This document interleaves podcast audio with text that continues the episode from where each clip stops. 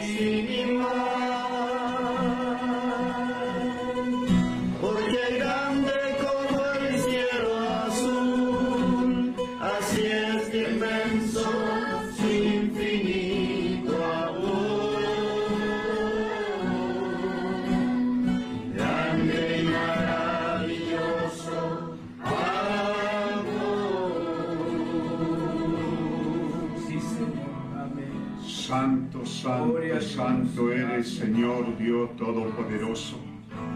Bendito, santo es el nombre del Señor Jesucristo. Sí, Señor. Nos acercamos a tu presencia en ese grande y bendito nombre del Señor Jesucristo, invocando ese nombre, acercándonos a ti, Señor, con adoraciones, con acciones de gracia, con alabanza.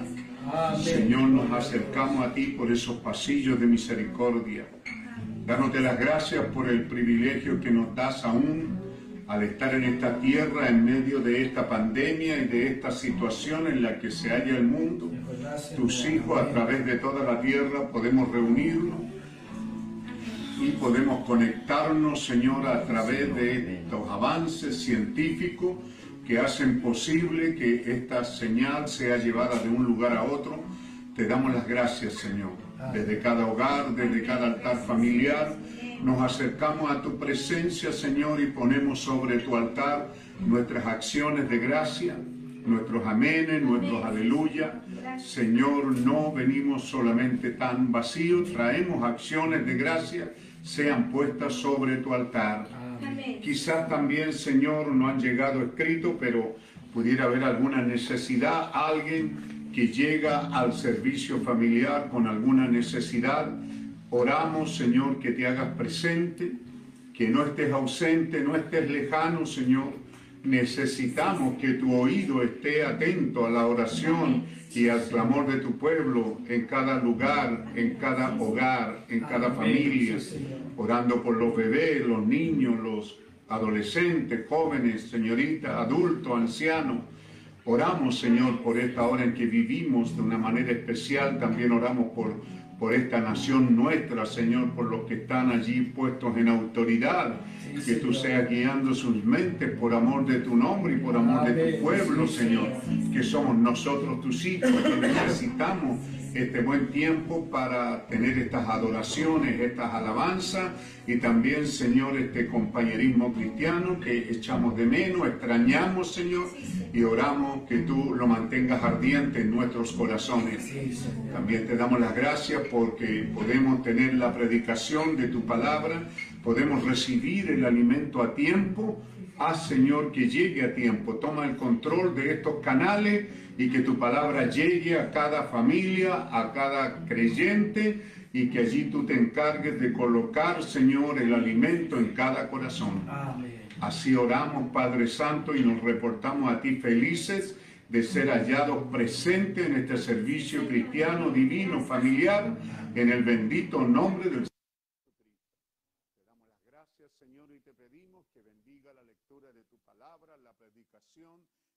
misma, Señor, que tú lleves estas voces a través de estos canales donde sea necesario, Señor.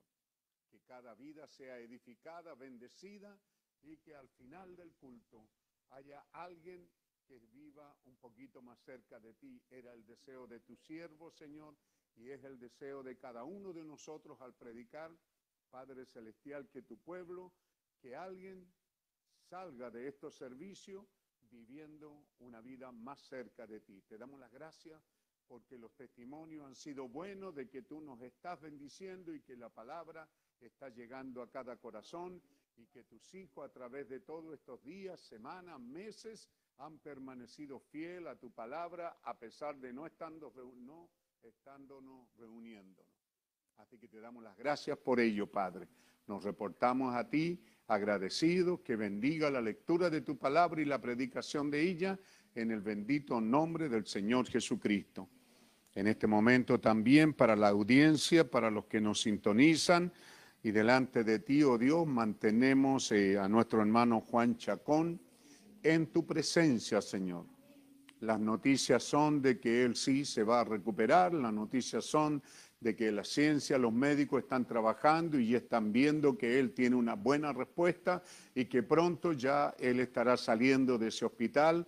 Así que Padre, te damos las gracias y, así agradecidos, felices, expectantes, oramos por nuestro hermano que así sea, porque más allá de la noticia de los médicos, buena o mala, de todas maneras estamos en tus manos, Señor. Pero allí hay una familia, hay un hogar que están ansiosos y deseosos y ganosos de recibir a nuestro hermano Chacón en su casa, sus hijas.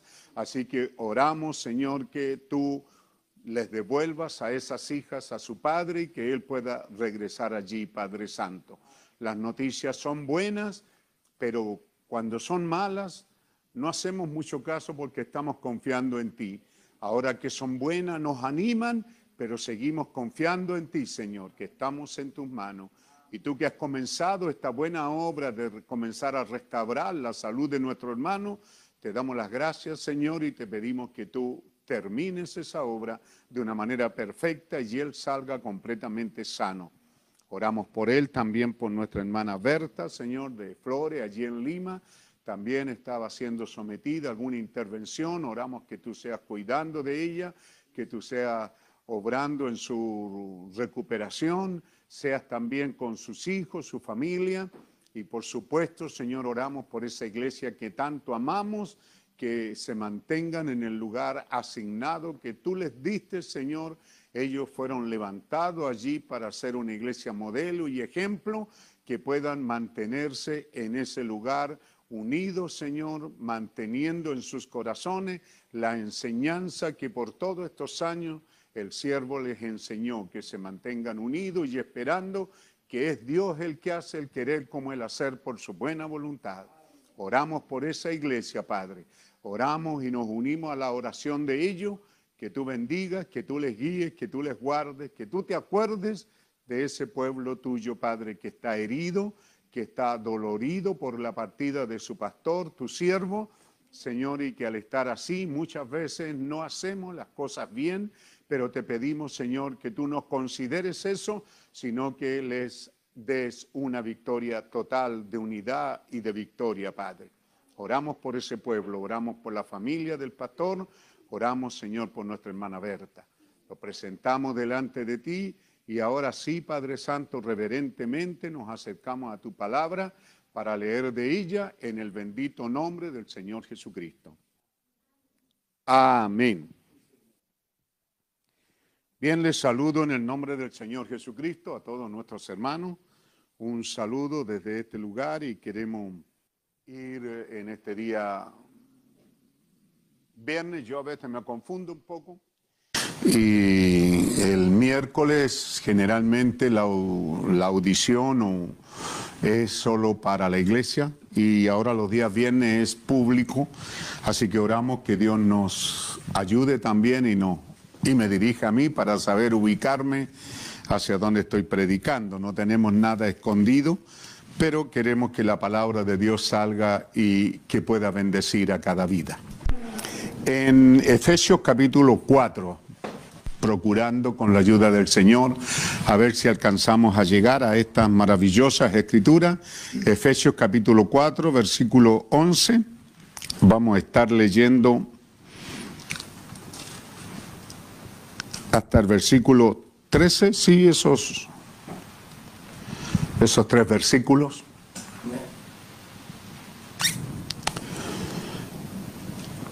La epístola del apóstol San Pablo a los Efesios, capítulo 4, versículo 11, dice así, en el bendito nombre del Señor Jesucristo. Y él mismo dio unos ciertamente apóstoles y otros profetas y otros evangelistas y otros pastores y doctores. Esto es lo que Él nos dio para perfección de los santos, para la obra del ministerio, para edificación del cuerpo de Cristo, hasta que todos lleguemos a la unidad de la fe y del conocimiento del Hijo de Dios, a un varón perfecto, a la medida de la edad o estatura de la plenitud de Cristo. Dios bendiga esta lectura de su palabra. Pueden tomar asiento en sus casas, aquí también. Y que Dios sea el que nos bendiga y les guarde. La audiencia 2, 4, 6, 8, 10, 11. Estamos con uno más. Ah, buen número. ¿Mm? Así que desde aquí estamos saludando a, a todos los hermanos y Manteniendo el pensamiento que hemos tenido durante todo este, este tiempo, ya por un, largo tiempo, sentimos la inspiración del Señor de advertir a la iglesia, pudiéramos llamarle advertir a la iglesia, también preparar a la iglesia. Y lo tercero sería entrar en ello. Si estamos advirtiéndolo para algo y preparando a la iglesia es para algo, que podamos entrar en ese algo. Y para entrar en ese algo, cierto, hemos venido mirando la, palabra del Señor, eh, estudiando lo que Dios nos ha dado por medio de un profeta en esta edad. Y a través de ello pudimos ver que, o venimos viendo a través de estas lecciones, porque eso es lo que ha sido bueno de este, de este estado de confinamiento en el que vivimos. Y desde aquí ha sido bueno poder conversar con ustedes, iglesia, y con los hermanos acerca del tiempo, la hora que estamos viviendo y, y, de lo que Dios está requiriendo.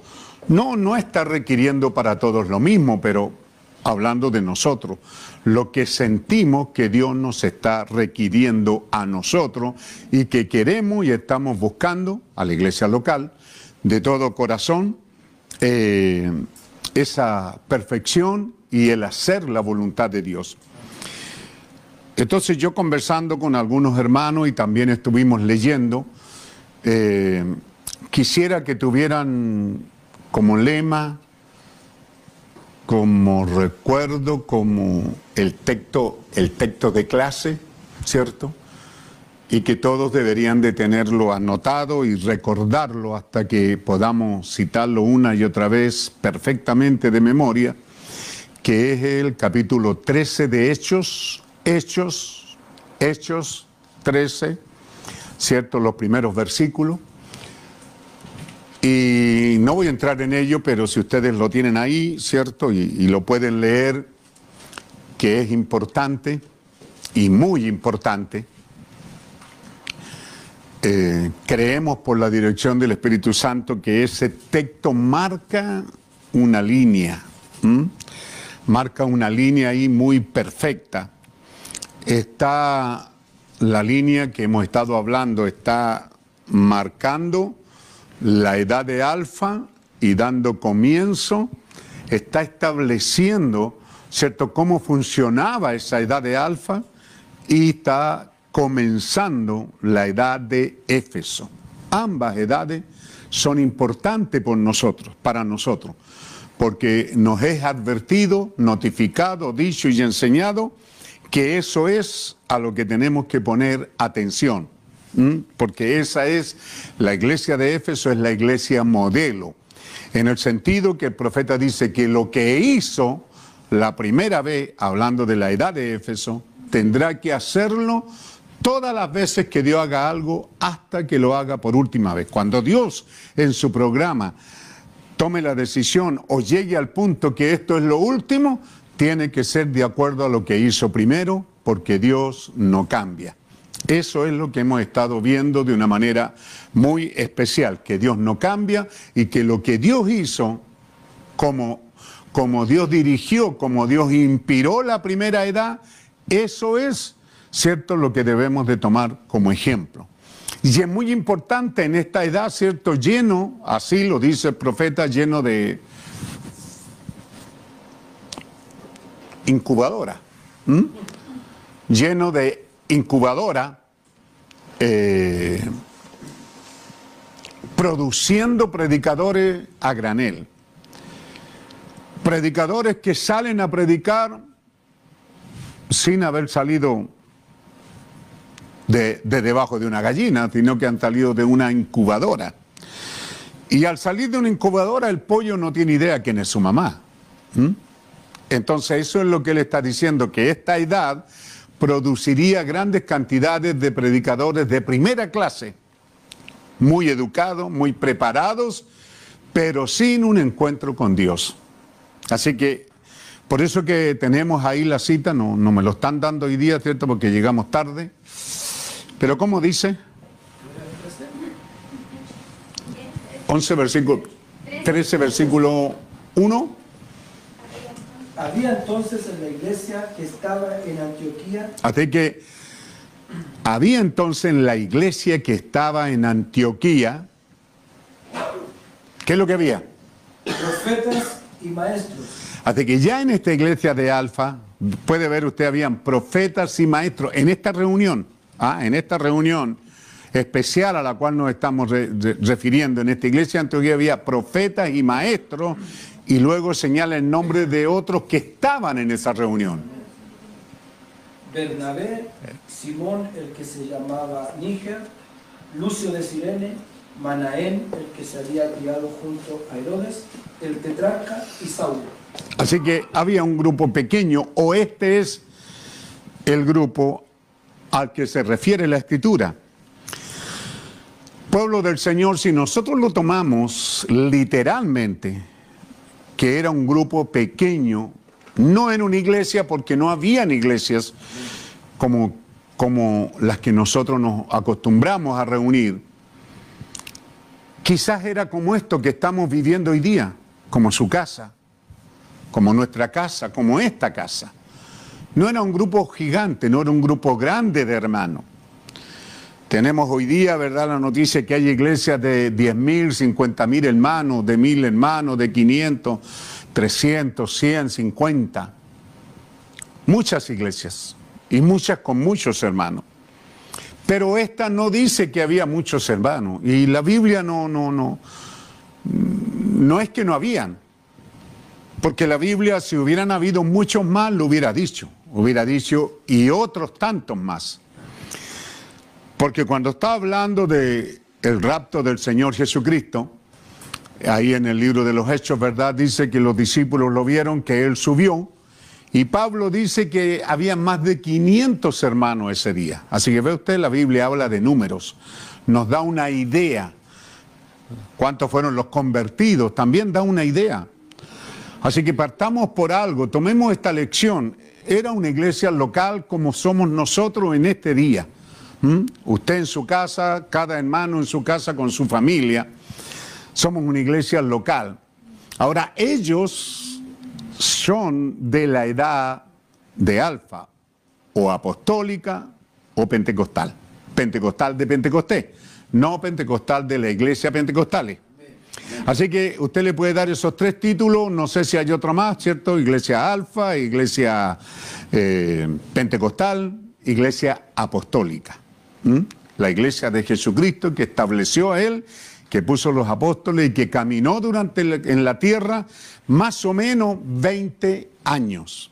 Y ha pasado este tiempo, da comienzo a la iglesia de Éfeso. Y la iglesia de Éfeso, la edad de Éfeso, comienza con los dos espíritus, el del anticristo y el de Cristo, y así se ha mantenido por estos dos mil años, hasta cuando al final de los dos mil años entonces nuevamente tiene que haber una iglesia que se separa completamente del, espíritu del anticristo para entrar completamente en una iglesia omega y comenzar a regresar a casa.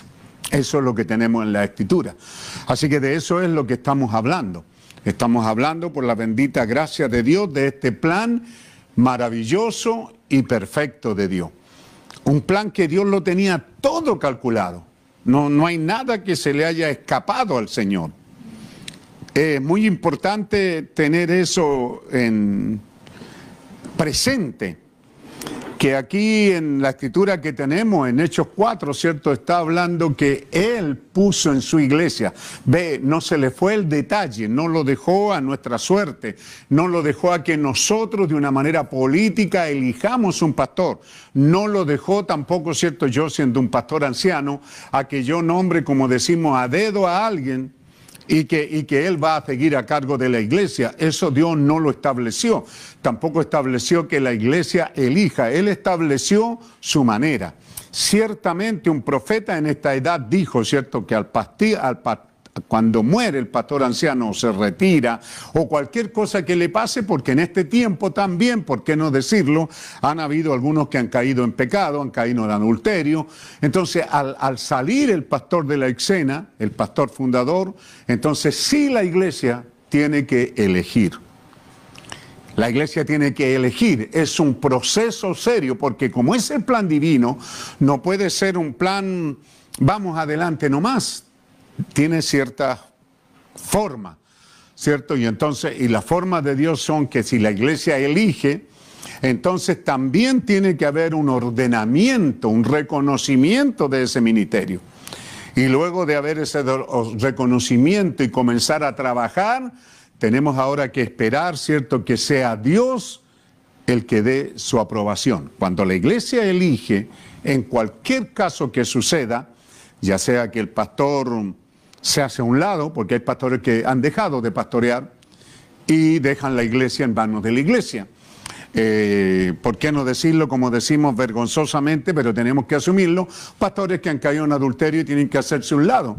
¿Ve? Y, o que muere el pastor fundador que tuvo años trabajando en esa iglesia, entonces la iglesia debe de elegir.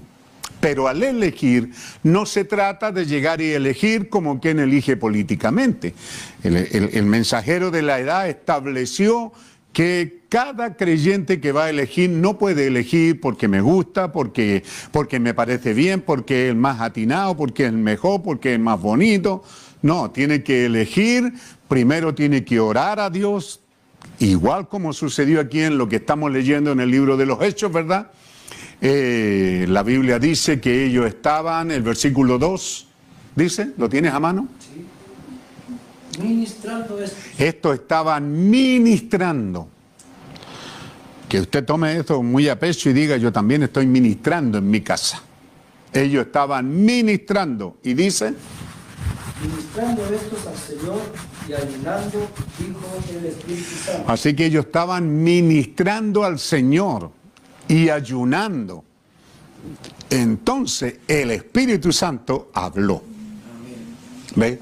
Y el Espíritu Santo al hablar dijo preciso, cierto, directo, sin ambigüedades. Apartarme a Bernabé y a Sablo, aparten a Bernabé y a Sablo para la obra para la cual dice Dios yo los he llamado. Pero eso tampoco quedó en eso. ¿Qué más dice? Entonces, habiendo ayunado y orado, les impusieron las manos y los despidieron. Eso es la iglesia de Alfa. Cuando recibieron la orden del Espíritu Santo, ellos oraron al Señor, otra vez oraron, no sé cuánto tiempo, porque si ayunaron, tiene que haber sido más de un día. Oraron, ayunaron y entonces le impusieron las manos, porque acuérdense quiénes estaban ahí uno dice, era una congregación local, y entonces los hermanos le pusieron las manos, seguramente que sí, pero no se olvide que el versículo primero dice que había ahí profetas, y maestros. Qué maravilloso es Dios, ¿verdad? ¿No es maravilloso el Señor? Solo tenemos que poner atención si el problema está que no oímos de Dios, si es el problema.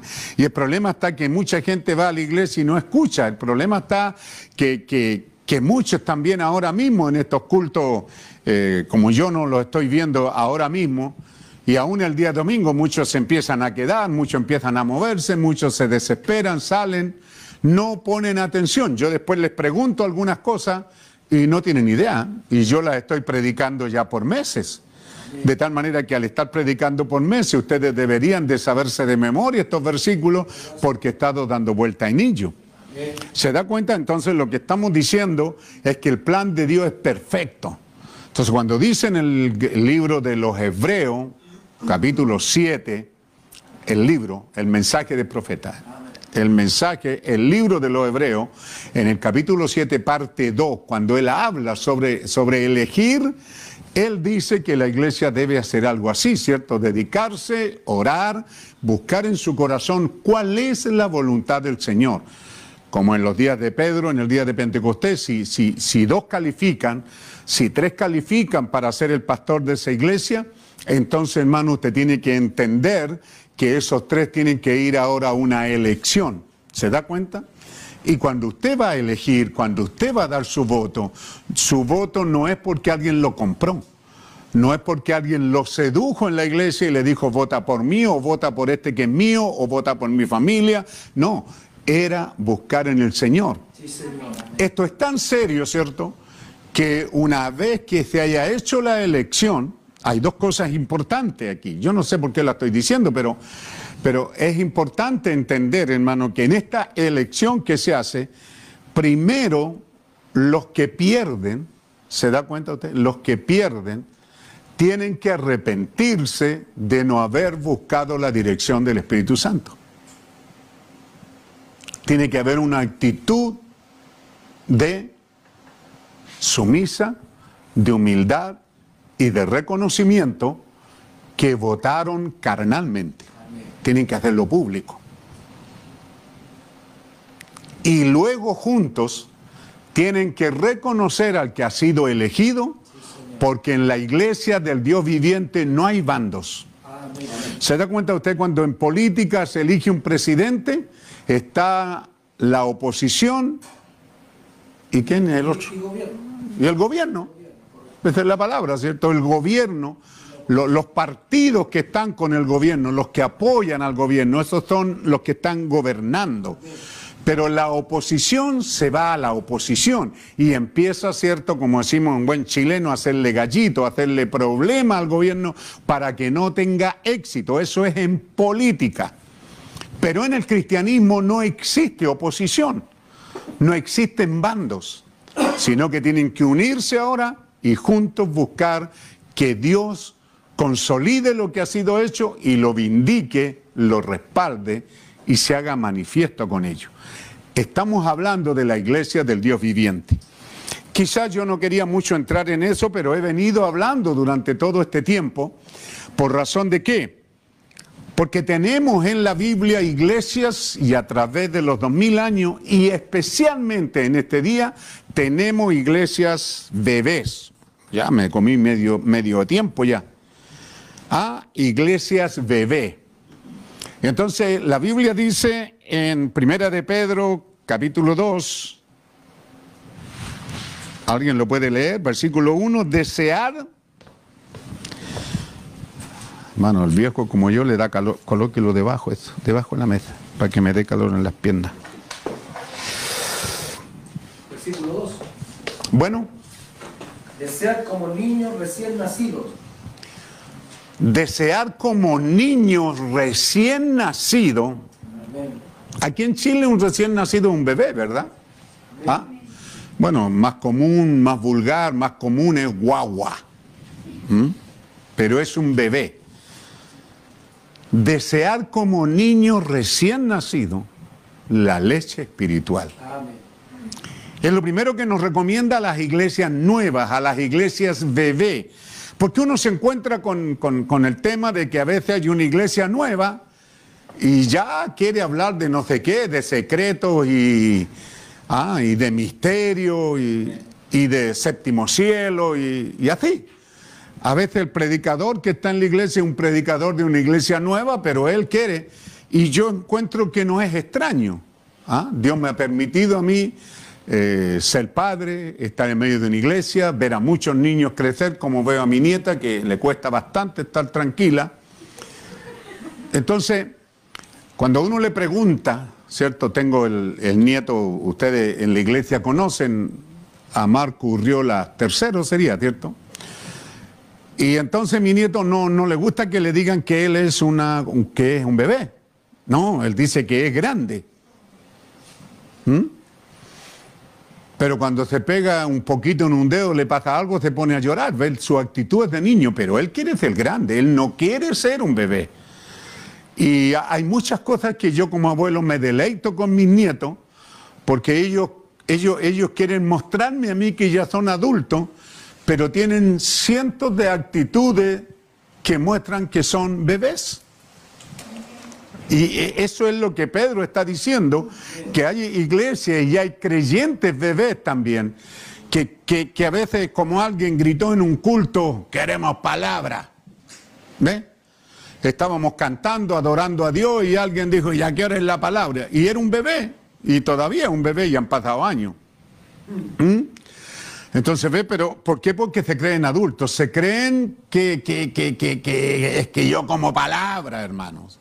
¿Ah? ¿Se, ¿Se da cuenta que hay gente así en la iglesia?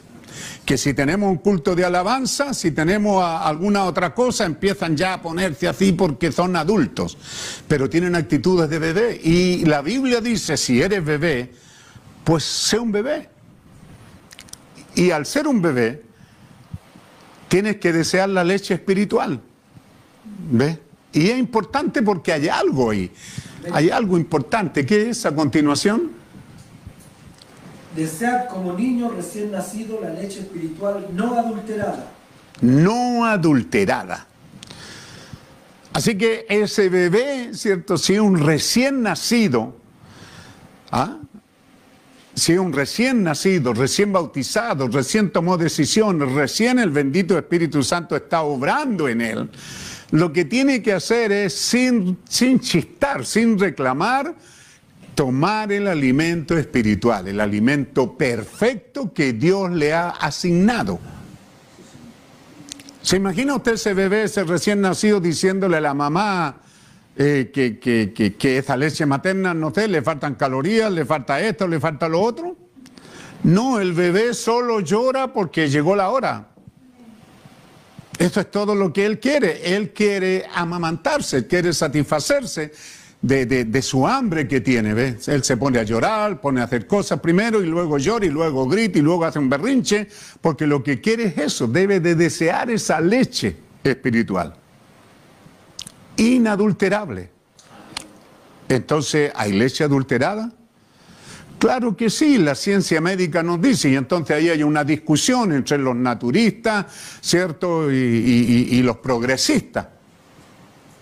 Porque los naturistas dicen el bebé debe de tomar leche de mamá y no de vaca. La leche de vaca es para las vacas.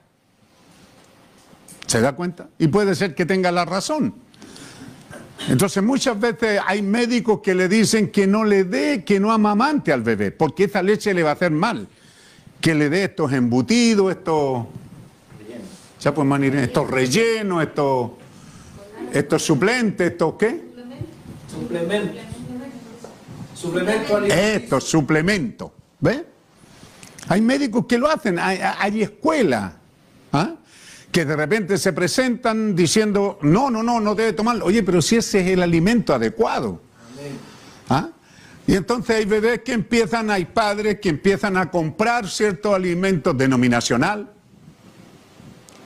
Oh, hermano, yo estuve escuchando en la radio a un predicador denominacional. Uno me hizo llegar un mensaje un día. Uy, pastor, tremendo ese mensaje denominacional. Pero ¿cómo, hermano, si eres un bebé, por qué estás tomando leche adulterada? ¿Mm? ¿Cuántos se aburren con el mensaje y en vez de oír el mensaje y oír a su pastor, están oyendo a otros pastores? Por eso le hemos dicho por este programa. Este programa cuando el Espíritu Santo nos puso en nuestro corazón allá hace muchos años que deberíamos de usar este medio, era para evangelizar, porque yo soy un evangelizador eh, por esencia, por naturaleza. No me conformo solo con hablar con uno, no sé, pues yo quiero estar en una plaza y que me oigan, quiero ir a un lugar y que prediquen, esa es mi, mi naturaleza de predicador. Así que no estoy predicando a la iglesia y puedo predicar a más gente que me puedan sintonizar, pues gloria a Dios. Pero no estamos predicando a gente que, que está dejando su iglesia, le estamos diciendo manténgase en su iglesia. Hermano, usted tiene una iglesia, tiene un pastor que está llorando, que está sufriendo, y el mensaje, y el mensaje dice, le haría tanto bien a ese pastor que usted vaya, se pare ahí con sus amenes, con sus diezmos, con sus ofrendas, con su oración, con su presencia. Qué bien le haría a ese pastor. Ah, en vez de estarlo boicoteando, en vez de estarlo... No es que yo sintonizo aquí, sintonizo allá. No, hermano, este programa no es para causar eso en la gente.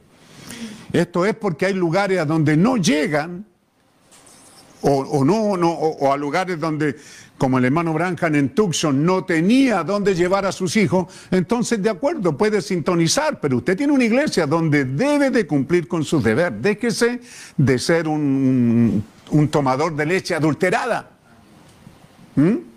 Tiene que, por eso digo, en el plan divino de Dios estaba esto. Por eso que empecé diciéndole cómo es la iglesia de Alfa, una iglesia de estatura, una iglesia en crecimiento, está funcionando y el Espíritu Santo tiene el control de la iglesia, tiene la guianza de la iglesia. Y hacia allá donde yo, su pastor, estoy tratando de guiarlo, hermano. Por eso quiero que me ponga atención, aunque usted esté en su, casa, en su living, en su sala, en su comedor, donde esté, hagan que pongan atención. Tome nota de la cita. ¿Por qué la estoy repitiendo? Es porque Dios está demandándonos a nosotros esta estatura. Es posible que no a otra, porque si hay una iglesia bebé no le va a demandar esta estatura. No, no, no, no tiene que aplicarse esto si es una iglesia bebé. Ahora, no solamente hay iglesias bebé, hay iglesias niños. ¿Mm? Y así dice la escritura, ¿verdad? En Primera de Corintios 3.1. Puede leerlo, pueden buscar ahí. Primera de Corintios, capítulo 3, versículo 1. Como a niño. De manera que yo, hermanos, no, no pude hablaros como espirituales, sino como a carnales, como a niños en Cristo. ¿Ve? Los corintios eran niños. Entonces Pablo dice, no pude hablarles en estatura. No pude hablarle a una iglesia adulta. Tengo que hablarle como niño. Son niños. ¿Cuál es el síntoma de ese niño? Yo soy de Pablo, yo soy de Apolo, yo soy de Cefa.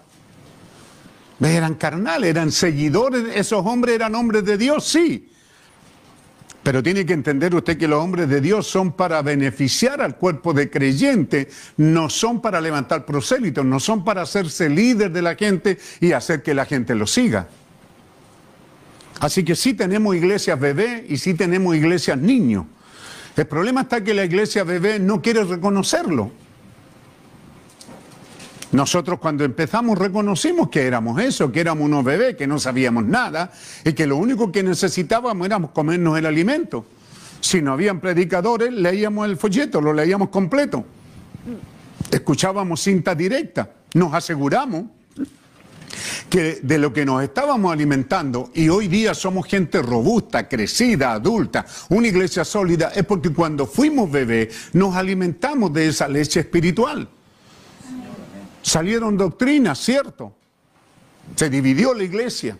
Salió un grupo de gente a los cuales hasta el día de hoy hemos sentido esa ausencia de esos hermanos en aquel tiempo. ¿Por qué? Porque llegó, llegó, llegó algo adulterino. Eh, eh, llegó un mensaje mezclado. Y eso ha seguido llegando y hasta el día de hoy todavía hay algunos por ahí que saltan cuando decimos esto, pero es la verdad. Estas cosas han corrido. Y a quienes afectan no van a afectar a una persona adulta, afectan a las iglesias bebé, iglesias bebé.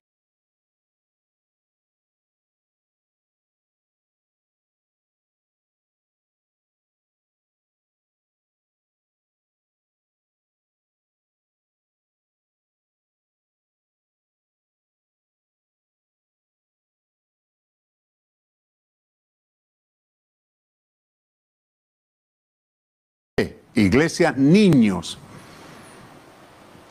Yo he querido hablarles, dice Pablo.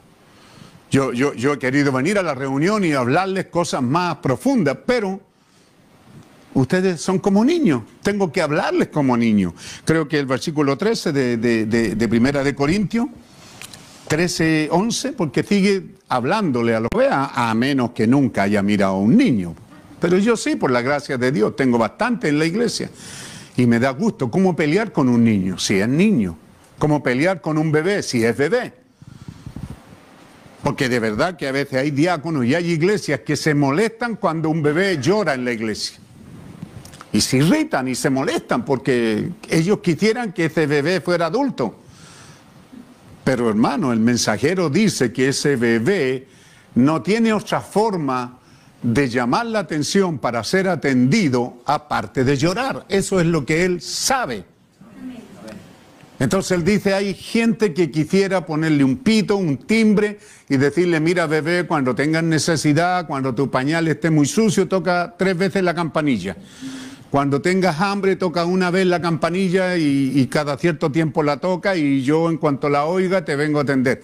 Pero ese bebé le haría un signo pregunta, diría, ¿qué dice esta señora? ¿Qué dice esta iglesia? ¿Qué dice este pastor? ¿Mm?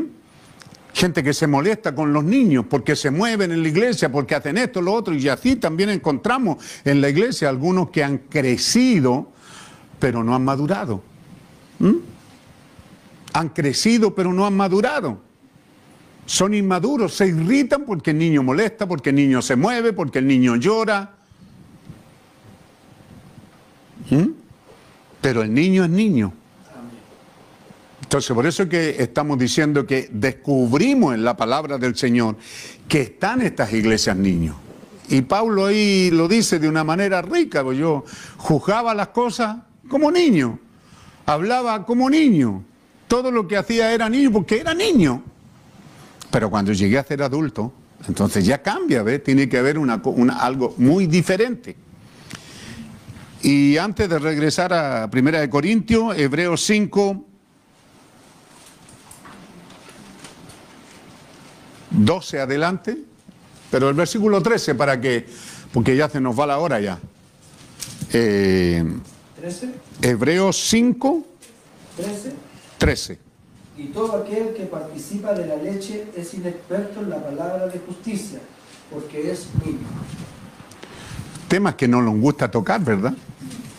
Pues yo, yo soy un pastor que llevo ya en la iglesia pastorando 45 años y me encuentro con un pastor nuevo y, él quiere estar al mismo nivel. Pues, ¿no? ¿Cuál es la diferencia? Tiene el mismo espíritu, sí señor, es verdad, pero debería de reconocer que es un bebé, es un niño, y si es niño, es así, dice el Señor, es inexperto. Si es una iglesia nueva, es inexperta. ¿Mm? Eso es la palabra de Dios. Y si es inexperta para la palabra, eh, inhábil, dice la versión nueva, ah, o la versión vieja, inexperta, ine- inexperta, inexperto, inhábil. ¿Mm? No tiene la habilidad. Pero sí nos cuesta reconocer nuestro lugar. Pero para ustedes, iglesia local, yo les estoy diciendo, estamos llegando a esta estatura donde Dios a mí y a usted, iglesia local, nos está demandando eh, actuar de acuerdo a esta estatura, de acuerdo a este tiempo que estamos viviendo. Por eso hay cosas que hay que hacer y que no podemos dejar de hacer. Tienen que ser hechas porque es lo que Dios requiere para una iglesia con la cual Él ha trabajado años. No solo conmigo, el pastor local, sino viniendo ministros de diferentes clases que han pasado por nosotros, trayendo la sana y buena palabra que nos ha hecho bien, porque después de esa división, cuando comenzamos a dejar de ser niños, comenzamos a aprender, hemos comenzado a mirar y a prestar oído a la predicación. Y entonces esperamos qué dice el pastor de esa predicación, porque así hemos sido enseñados. Entonces, 1 Corintios 14, 20, ahora es, como una orden ya. Si, esto viene así, no, no, no, no es un reconocimiento, pues hermano. ¿Ah? No está diciéndose usted una iglesia bebé, siga bebé por siempre. No, hermano, tiene que ir creciendo. Pero lo que usted come, ¿cierto? Su, su estatura es la que prueba qué es lo que está pasando. Si es un bebé, tome leche espiritual. Tome el hecho de- de- de- del pecho de su madre. Es ahí donde debe estar. No debe estar, eh, no, pero es que allá hay un mensaje, dicen que eh, leche purita, no sé cuánto, que la column, que es mejor que la soprole. ¿Ah? Y así. ¿Cuántos creyentes que pertenecen a iglesias bebé molestan al pastor preguntándole, ¿y qué de esto? Como, por ejemplo, ¿y qué del ministerio quíntuple, hermano? ¿Mm? ¿Y qué del séptimo sello? ¿Y qué de los siete truenos?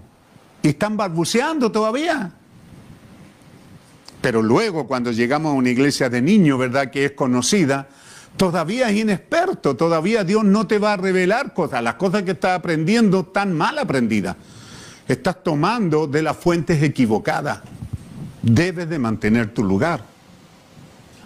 Y entonces aquí nos dice, Hermanos, no seáis niños en el modo de pensar, sino ser niños en la malicia, niños en la malicia, pero maduros en el modo de pensar. así que ve aquí ya Pablo, ya, ya no sé, pues del, del capítulo 1 acá ya como que se puso medio serio, ¿verdad? Y dice, dejen de ser niños, ¿Mm? Dejen de ser maliciosos, que Dios ha enviado a este tiempo final. Debemos de leerlo y dejar de andar preguntando cositas y andar siguiendo para allá y que allá dicen y que acá dicen y que tal predicador dice y que este otro dice. Hermano, déjese de eso, establezca su mente en la palabra. Es lo que él está diciendo. Entonces dice, si, si- no seáis más niño, sino que ser maduro, lo cual significa perfecto. Así que ve, llegamos a nuestro tema. La misma palabra nos lleva. ¿Mm? Entonces Pablo está diciendo a los corintios, sean perfectos, sean maduros, sean adultos.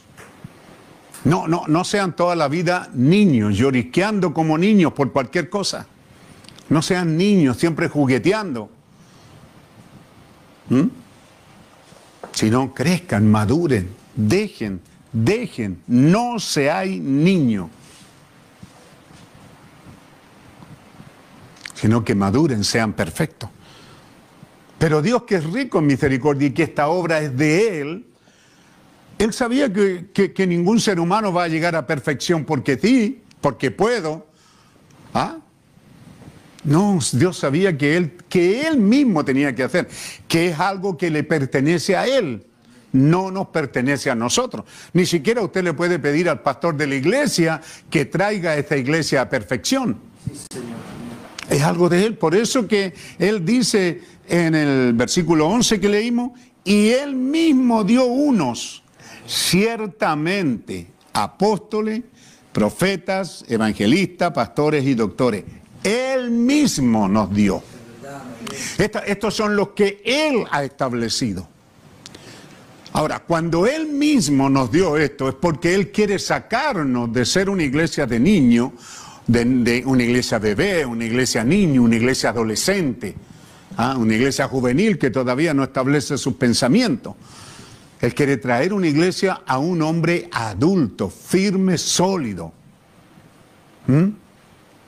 Cuando Patton estaba en la guerra y le mandaban contingentes nuevos, nos dice la historia, ¿verdad? Él dijo, mándenme hombres, mándenme soldados, no me manden niños que explotó una granada y salen huyendo. Mándenme hombres. Pero ¿cuál era la diferencia? Eh, Josué Felipe. ¿Cuál era la diferencia entre uno y el otro si eran de la misma edad? Ambos tenían quizás 18 o 20 años. ¿Por qué este es niño y este otro es adulto? ¿Qué era lo que hacía la diferencia? ¿Por qué Patton estaba diciendo niño? ¿Por qué un niño escuchaba explotar una granada y salía arrancando? O se ponían tem- temblorosos, huían del enemigo. Lo mínimo que esos niños hacían era quedarse temblando y ser matados por el enemigo porque no respondían. Yo quiero hombre. ¿Cuál era la diferencia? Él dice, hombres que sepan que estamos peleando por libertad. Hombres que vengan aquí dispuestos a dar su vida por libertad. Esto es lo que quiero. Yo no quiero hombres que vienen a jugar con pistolita y disparar. Hombres que sepan que van a morir, pero van a morir por una causa. Qué tremendo, ¿verdad? Entonces, por eso cuando Dios está diciendo que Él quiere hombres en esta edad para enfrentar este reto final, son hombres que han estado en la escuela donde Dios los ha adoctrinado. Nos ha convencido, lavado el cerebro, como quiera llamarle la gente. La gente nos llama de todo canuto, que, el, el pastor les lava el cerebro. No, pero estamos aquí siendo adoctrinados, enseñados, convencidos que uno de estos días llegaremos a perfección Los muertos en Cristo resucitarán y nosotros los que estamos vivos seremos transformados. Llámelo como quiera, pero de una cosa estoy seguro. Ningún predicador barato, ni, ni profesor barato de una escuela, ni nadie me ha convencido de estas cosas. Esto me los ha convencido el bendito Espíritu Santo, que es el que está obrando en su palabra. Es Él el que me ha convencido de estas cosas. Entonces, lo que nos está diciendo, si Dios estaba requiriendo gente adulta, gente madura, es porque Dios no podía, no podía, de ninguna manera Dios podía confiar eso a seres humanos. Tan miserables y tan débiles como el otro. ¿Mm? Dios no podía confiar eso, así que Él dijo, yo mismo se los voy a dar. Entonces es un ministerio que viene de Dios. Y entonces, iglesia, vea la responsabilidad que tenemos en este día, cuando estos hombres de Dios están corriendo el mundo, cuando hay hombres de esta estatura. Qué fácil es o tomar partido o rechazarlo. Es lo que uno se encuentra. En toda mi carrera yo me he encontrado con esas posiciones extremas. No, es que este es de Dios, no es del diablo. Pero yo he reconocido a todo hombre de Dios que Dios ha enviado, sin importar si lo que predica es lo mismo que yo predico o no, quizás lo predica distinto, de otra manera, pero sé reconocer que Dios nos ha dado ministros en este tiempo final, que han ayudado a que la iglesia llegue al grado que tiene que llegar. Qué fácil es, porque uno a veces conversa con un hermano y dice, no, pero que vio, vio, lo que prediquó, vio, vio, vio. ¿Mm? Y igual que aquel hombre que le dijo al hijo, mira, yo se iba enojado el papá. ¿Y por qué te va enojado papá del culto? Porque el hombre me trató de buitre. El muchacho le dijo, pero qué raro, a mí me trató de águila. Yo escuché todo el mensaje que él habló de águila. Que yo soy un águila, un creyente es un águila. Y el papá dijo, no, a mí me trató de buitre. Y eso es, hermano. Dígame, ¿con qué celo la iglesia debe de orar, ayunar? Para reconocer los ministros que Dios está usando a través de la tierra. Sin importar si ese ministro tiene un sesgo, algo, pero si está diciendo la verdad, si es un hombre enviado de Dios, si Dios está cabalgando en ese hombre. Si el Dios invisible se está haciendo visible a través de ese hombre por la palabra y por los hechos, entonces debiéramos de ser cuidadosos. Un bebé no va a hacer eso. Un bebé se va detrás de cualquier cosa. Pero un cristiano en la estatura de la medida de Dios, ¿cierto? Un cristiano comienza a discernir que esto es regalo de Dios. Como yo prediqué un poco, quizá enredado para el hermano de Mauricio Nisi. Como la novia Rebeca, ¿por qué llegó a ser la novia? Dice, porque recibió todos los regalos. Le dio unos pendientes y el profeta dice, es porque ella huyó. Y Dios reconoció esa fe.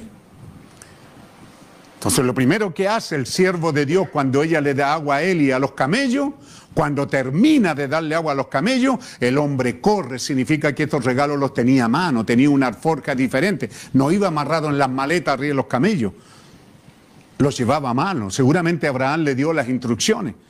Y tan pronto ella actuó, él corrió y le puso un pendiente. Una niña común no hubiera, no hubiera dejado hacerse eso. Pero ese pendiente significaba que ella había oído el mensaje y lo había creído. Y le puso brazaletes de oro que pesan, tantos ciclos, no era cualquier cosa, no era latita, ni plástico comprado ahí en, la feria. No, era, no, eran, no eran brazaletes chinos, que me perdonen los chinos porque también deben tener oro. Pero me refiero a su manufactura. Eran brazaletes de oro que tenían, y sale la Biblia cuánto pesaban. ¿Por qué dice profeta? Porque eso significaba que ella había laborado y había, se le había reconocido su trabajo de labor. Y luego Dios vació todos los regalos, ya sea para la mamá, para el predicador y para ella. Y ella recibió todos los regalos. Esto es lo que hace la novia. La novia, el ser humano, depende cómo es. Yo soy un poco eh, esquivo a los regalos. Yo, mi naturaleza de, este hombre que ustedes ven y que escuchan, soy esquivo, eh, me cuesta recibir un regalo, no sé, soy así, eh, es, algo extraño, me gustaría abrir los brazos y llorar y decirle gracias, que, que, que, que es parte de lo que está en mí, pero, pero no. Así que si, si hay algo que me pega es ese mensaje. Generalmente estoy diciendo no, estoy diciendo esto, lo otro, estoy buscando una manera de no recibir. Pero Rebeca no, Rebeca no puso ni un pero, ella recibió todos los regalos. Todos los regalos. ¿Qué regalos? Los que el padre del novio le envió a esa futura novia. Qué rico suena, ¿verdad? Qué perfecto suena la escritura. Y Dios nos dio este regalo que no son, hermanos, no, no, no, no, no son plásticos que brillan, que se ven bonitos, no. Son de oro macizo. Dios nos dio este ministerio para nosotros. Ahora quizás lleguemos hasta aquí, ya estamos en la hora. Pero ¿qué es lo que nos está diciendo? Para perfección. Este ministerio es para perfeccionar a los santificados por la sangre de Jesucristo. Este, este, este ministerio no va por ahí a cualquier gente, este ministerio va a los que son perfeccionado, a los que llegaron a esa perfección. Porque la Biblia dice santo, pero no es que ellos llegaron a ser santos, sino que la sangre poderosa y santificadora de Jesucristo, el verdadero Cordero de Dios, nos ha hecho santos. Porque Él es santo, nosotros somos santos. Pero estos santos necesitaban que llegara perfección. ¿Por qué? Porque tienen para la obra del ministerio porque tienen una obra que hacer. Estos santos tienen una obra que hacer. Y la obra del ministerio que tienen es la edificación del cuerpo de Cristo. Me gustaría a mí, me gustaría el próximo mensaje continuar aquí mismo, pero yo sé que no, porque leo, medito y busco escritura y de repente para el próximo culto estoy en otras cosas. Así que, amados hermanos, pero que entienda usted que Dios que es rico en misericordia. Hay dones pequeños que el hermano los ensalza, ¿cierto? Como son Gálatas 5:22, amor, fe y todo eso. Pero en otro mensaje dice, pero estos dones, hermano, hay gente que los tiene de una manera natural. ¿Mm? Hay gente buena en el mundo que tiene esos dones, que vi, que los vive. No puede ser diferente. Son así, son bondadosos, son amorosos, son benignos, son así y no tienen el Espíritu Santo. Así que esos dones nos son dados por Dios, pero no es lo máximo. El profeta dice, no es para que usted de eso haga lo que tiene que hacer, que eso sea el todo de nosotros. No, el todo de nosotros son estos dones que tienen una función que hacer, llevarnos a perfección, sacarnos de, la escuela de niños, sacarnos de la escuela de bebés, de niños, de adolescentes, de jóvenes y traernos a una edad adulta.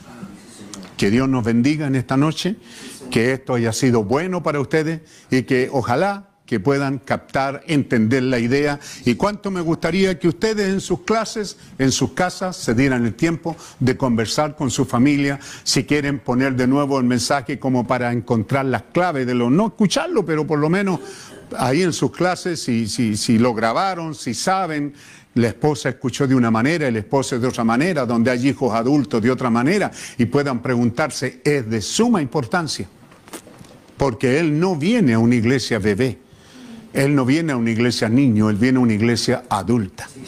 Yo aquí tengo anotado donde tengo que leer todo el capítulo hasta los dos o tres versículos, dos versículos del cinco. Sed puedes imitadores de Dios como hijos amados y andad en amor como también Cristo nos amó y se entregó. Ve, yo tengo, tengo aquí en mi mensaje leer todo lo que resta del capítulo 4 hasta el capítulo 5. Pero el tiempo nos ha alcanzado y creo que ha sido muy bueno, me he sentido muy bien. Recuerde el texto lema, el texto, el texto por excelencia para nosotros, Iglesia, Tabernáculo, Adoración, es Hechos 13, donde ellos allí hay profetas, maestros, hermanos reunidos y el Espíritu Santo obrando en ellos y el Espíritu Santo habló. Y el Espíritu Santo dijo, no fue que ellos eligieron a Pablo, no fue que alguien dijo, oye, yo propongo a Pablo porque tiene, tiene, tiene Pablo. No, no, no, fue el Espíritu Santo. Apártenme a Bernabé, a Pablo para la obra para la cual los he llamado. Y ellos, no, no, no se abalanzaron sobre él y lo abrazaron, y besitos van y no, oraron, ayunaron y luego los ordenaron, poniendo las manos sobre ellos, reconociéndolo y enviándolos al campo. Así es como comenzó la edad de Éfeso, así es como funcionaba la iglesia apostólica de Alfa Pentecostal. Que Dios nos bendiga, puestos de pie, damos las gracias al Señor. Los invito a que tengan un poquito de paciencia, pero demos gracias al Señor. Padre Celestial, te damos las gracias por este grande amor, por esta buena exposición que nos diste de tu palabra. Me siento cómodo, me siento bien, Señor. Espero que así haya llegado, haya tenido un buen entendimiento en la gente, que no hay malicia en lo que estoy predicando, no hay una mala intención, ni tiene un espíritu de guerrero, Señor. No estoy siendo agresivo con nadie, estoy procurando, Señor, hablar a tu pueblo de la mejor manera, porque en esta hora, Señor, no quiero herir a gente eh, de una manera intencional. Tú sabes que no, Padre Santo, pero sí la verdad tenemos que decirla de la manera que es. Y te damos las gracias por ello. Toma estas palabras y colócalas en cada corazón de tu pueblo, de los hijos, de los nietos, de los matrimonios, de cada creyente, de los abuelos que están allí escuchando en sus congregaciones, en sus congregaciones familiares. Bendice esta palabra y que no la dejen caer a tierra, sino que en verdad la tomen y mediten en ella. Que así sea, Padre. Pedimos tu bendición, que tú bendiga a cada creyente, si hay algún enfermo, Señor, proclamamos tu sanidad, porque tú nos diste esa comisión, echar fuera demonios, sanar enfermos, limpiar leprosos, resucitar muertos. En el nombre de Jesucristo proclamamos tu sanidad, si hay algún enfermo sea sanado, nuestro amado hermano Chacón se recupere como los médicos están viendo que tiene las mejores expectativas, que no hay amenaza de muerte en él. Así que Padre, oramos que tú lo restabres por nuestra hermana Berta y en Lima, Perú también, y así a cada creyente, Señor, que quizás no alcanzó a llegar aquí el aviso, pero tú conoces la necesidad de cada corazón. Te las presentamos a ti en el bendito nombre del Señor Jesucristo. Amén. Amén. Amén. Tú has escogido el camino angosto,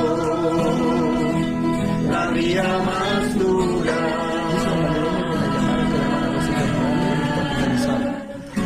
Una gran porción de cielo aquí te espera por lo que has decidido.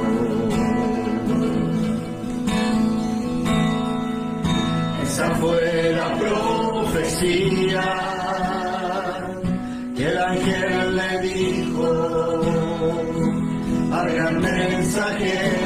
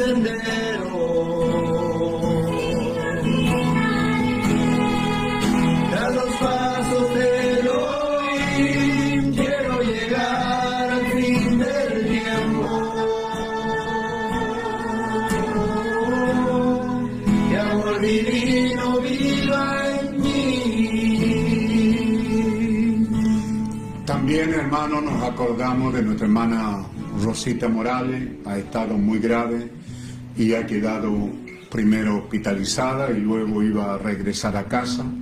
No sé si ya habrá regresado o la traerán mañana. Está en una situación muy crítica y tenemos ahí preciosas familias que están unidos a nuestra hermana, nuestra hermana Rosita en Arica, nuestro hermano Sergio Morales, nuestra hermana Mónica, Mónica y nuestra hermana Cecilia. Son las hijas de nuestra hermana y ella tiene también nietos. Así que inclina su rostro ahí donde está y acuérdese no solo en esta oración, sino en cada una de las que usted haga orar también por nuestra hermana. Padre amoroso, desde la distancia, Señor, y por la fe, a través de estos canales, tan inmundo como el mundo mismo en el que vivimos, pero ábrete camino a través de ellos, Señor, y en el nombre de Jesucristo pueda llegar a nuestra hermana esa oración y esa unción que la ayude en esta hora. Padre, te la presentamos. Ella ya no está en condiciones de vivir en esta tierra. Pareciera para nosotros que su tiempo ha terminado. Quizás no ha sido así. O quizás no lo sea, Señor.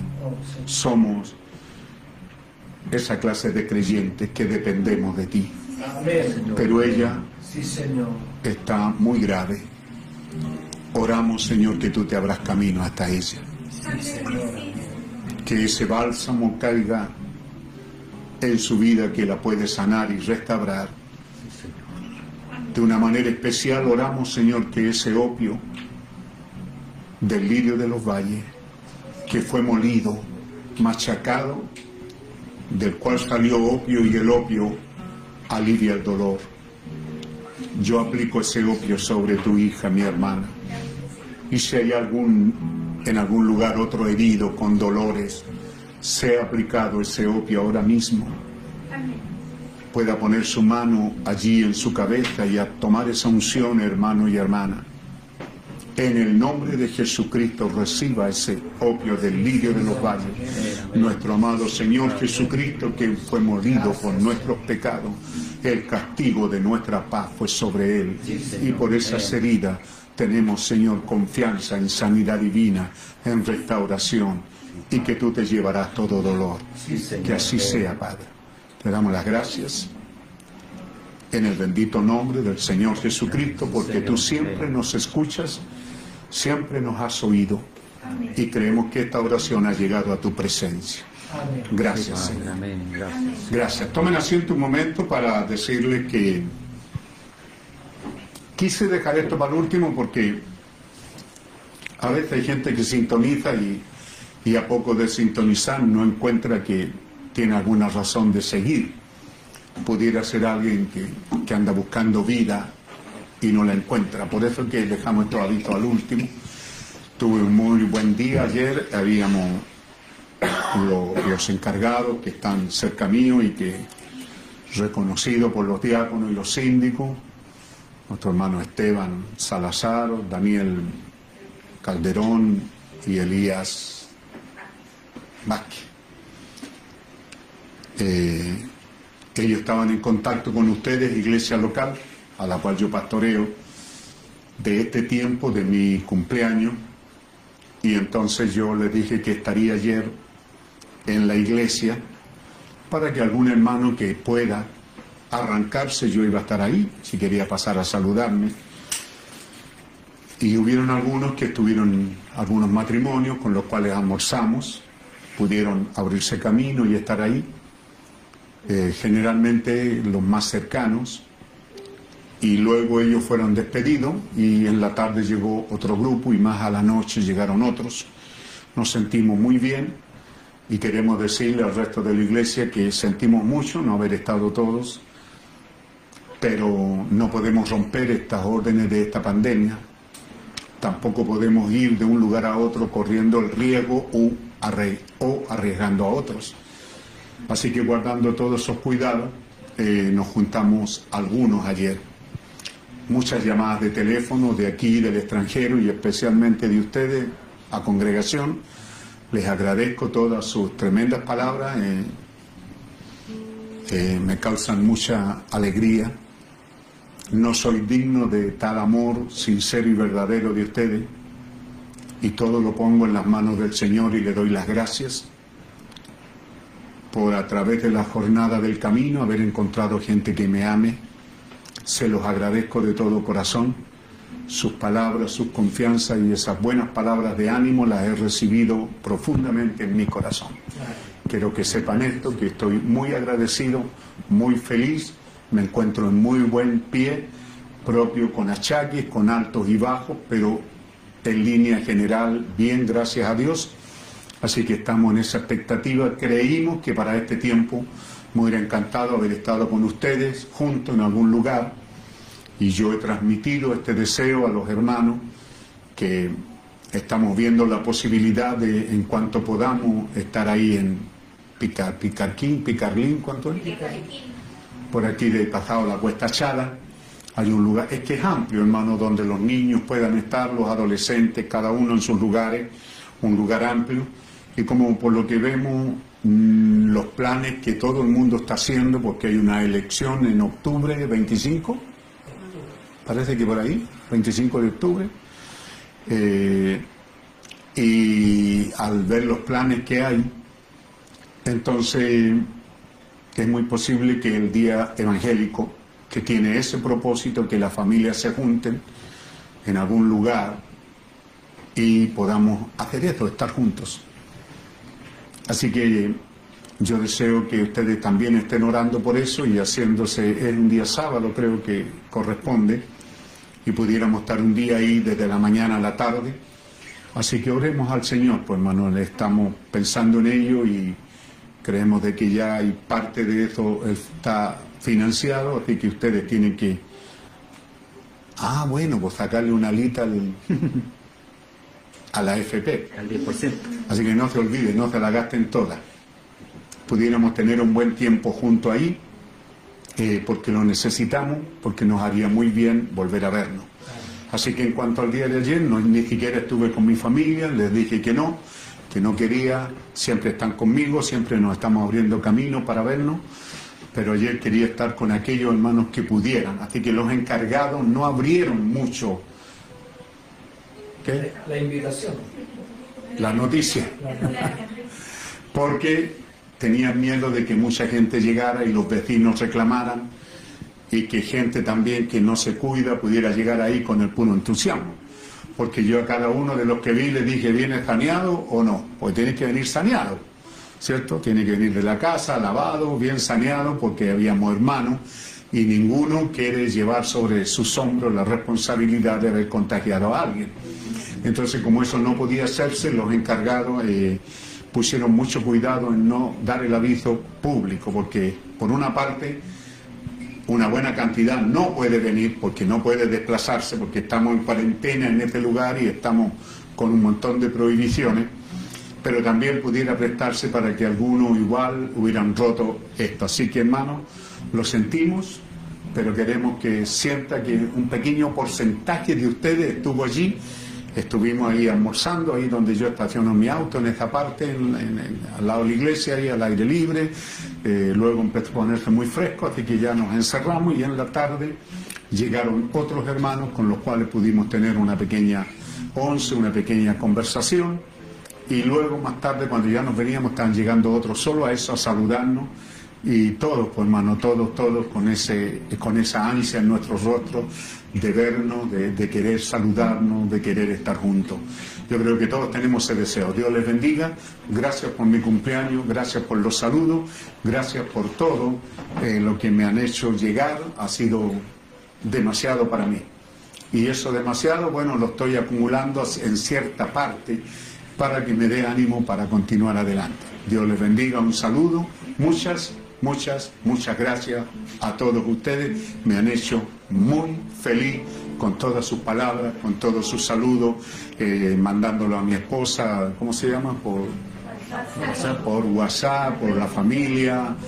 Esteban me dijo, te vas a aburrir, pero tengo una lista larga, yo me deleité eh, leyendo a cada uno de ellos, al final ahí ustedes, el, WhatsApp mismo, esta cosa está hecha ahí para ¿Qué responde? La verdad es que yo no respondí a ninguno, pero ahora sí le estoy diciendo que me han hecho muy feliz con todo eso y me encuentro en muy buen pie.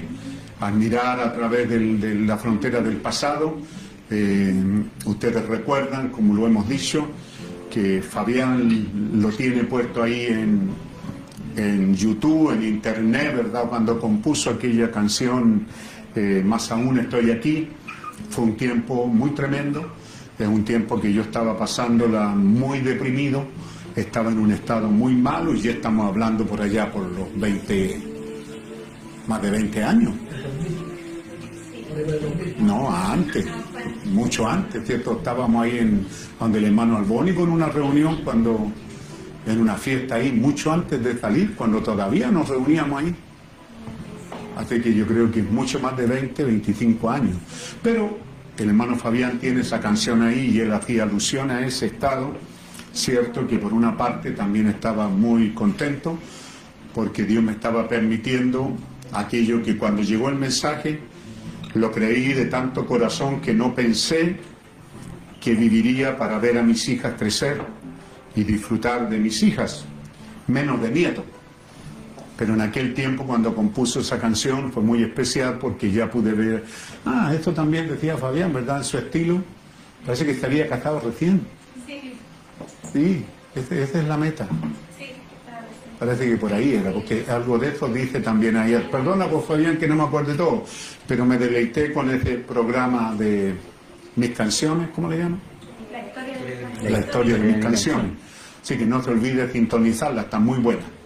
Y orar por él porque él quedó de seguir mandando más y tiene una tarea por delante. Así que hermano, muy feliz, como le digo, eh, eh, yo estaba en ese estado muy, muy bajoneado, muy deprimido, muy batallado, estaba vislumbrando que tenía que hacerme cargo de una iglesia y no quería y no tenía escapatoria y eso me puso muy mal, muy, muy, muy mal. Pero ahora, por la gracia de Dios, estamos veintitantos años aquí, muy bien, gracias al Señor. Dios les bendiga. Un abrazo a todos ustedes. Les amo y bendito sea el nombre del Señor, que en este estado en el que estamos, la iglesia ha crecido. Tenemos más bautizados y ya han nacido más bebés. Así que estamos más ahora que cuando empezó la pandemia. Dios les bendiga. Shalom. Jerusalén, Oh. qué bonita eres.